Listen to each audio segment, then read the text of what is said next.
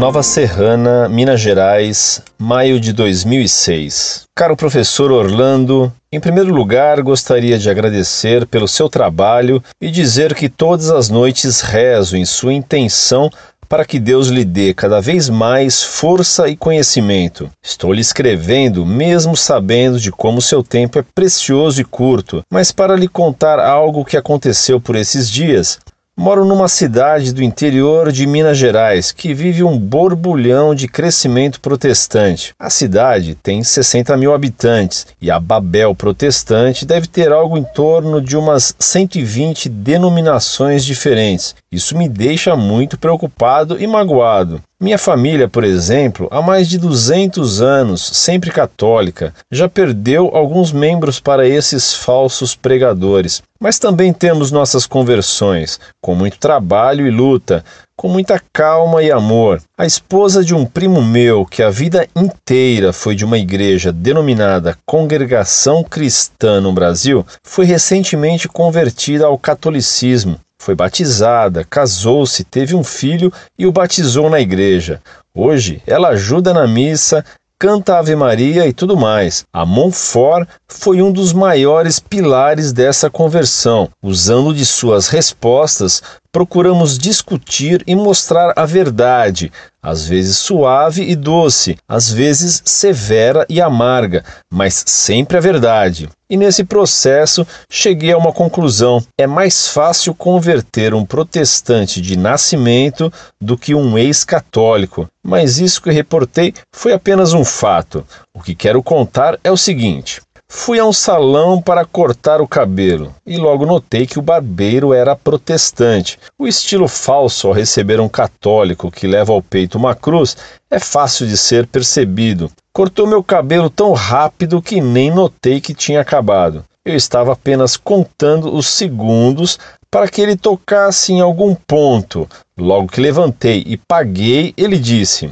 Você é carismático? Eu disse: Graças a Deus, não e perguntei por que ele me fez aquela indagação. E ele disse: Achei que fosse, porque ultimamente apenas eles têm coragem para carregar uma cruz ao peito, e que por sinal era um pouco grande.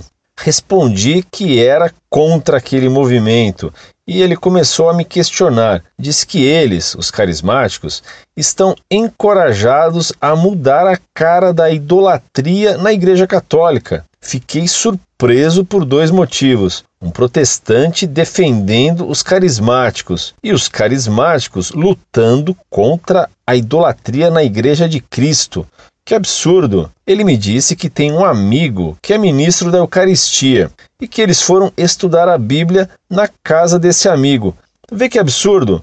Um ministro da Eucaristia estudando a Bíblia com um protestante batista e que, ao questioná-lo sobre imagens, o ministro respondeu que a Igreja Católica não pode excluir a idolatria de uma vez, porque seria um choque para as pessoas mais velhas, e que os grupos de jovens e a renovação carismática estão sendo instruídos para ir eliminando aos poucos a imagem de santos, Maria e tudo aquilo que para os protestantes é contra a Bíblia. Ele disse ainda que a maioria dos padres estão ensinando os catequistas esses princípios, para que no catecismo eles ensinem as crianças dessa maneira. Isso tudo, segundo ele, veio da boca de um ministro da Eucaristia.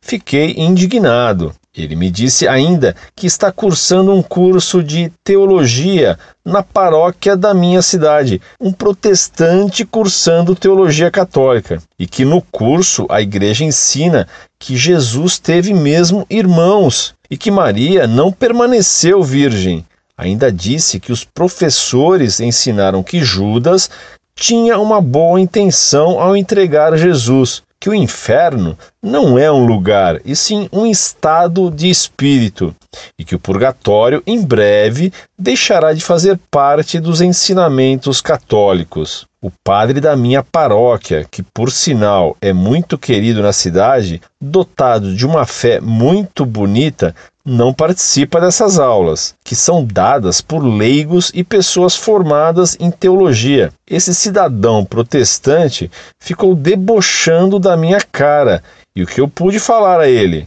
As lideranças da igreja, ao pregar a palavra de Deus, fazem mentiras heresias. Fiquei muito magoado em pensar que os futuros católicos serão quase tão descrentes como os protestantes de hoje, se não mudarmos radicalmente a nossa igreja. A quem devo recorrer? O que devo fazer? Cheguei seriamente a pensar em me matricular nesse curso para bater de frente com esses hereges, mas já fiz isso antes em uma palestra a jovens carismáticos e fui convidado a me retirar por livre e espontânea pressão. Tenho vontade de questionar a todos, mas a quem devo fazê-lo? Desculpe pelas minhas longas palavras, mas quando estamos em aflição, recorremos a quem nos socorre. Que Deus os abençoe. Muito prezado, salve Maria. Sua carta é preciosa como documento. Ela deixa bem clara a traição dos carismáticos à Igreja Católica. Esses carismáticos, além de terem ideias protestantes, se mostram mais amigos deles do que dos católicos. E pior ainda, mais defensores de suas heresias do que da fé católica. O que o ministro da Eucaristia disse a esse protestante é revelador. Então, os carismáticos estão sendo instruídos a admitir as acusações dos protestantes contra a Igreja. Eles estão sendo levados a admitir que Nossa Senhora não foi virgem, o que é heresia, e que Jesus teve irmãos fisicamente. Eles estão sendo instruídos secretamente em heresias sobre o purgatório, o culto aos santos e outros pontos graves da doutrina católica. Isso indica que existe aí, em sua cidade, algum padre ou líder importante do carismatismo minando a fé dos católicos e preparando os carismáticos a se tornarem explicitamente protestantes. Creio que seria bom você mandar essa carta ao bispo de sua cidade, denunciando isso que está acontecendo, que é grave demais. O que você conta prova que há um concluio entre os carismáticos e os protestantes para levar os católicos pouco a pouco para a heresia. Escreva para seu bispo. Muito lhe agradeço suas orações por mim. E diga a essa senhora que se converteu ao catolicismo pela graça de Deus, utilizando-se da mão for, que rezarei por ela, assim como por você. Deus os guarde e recompense.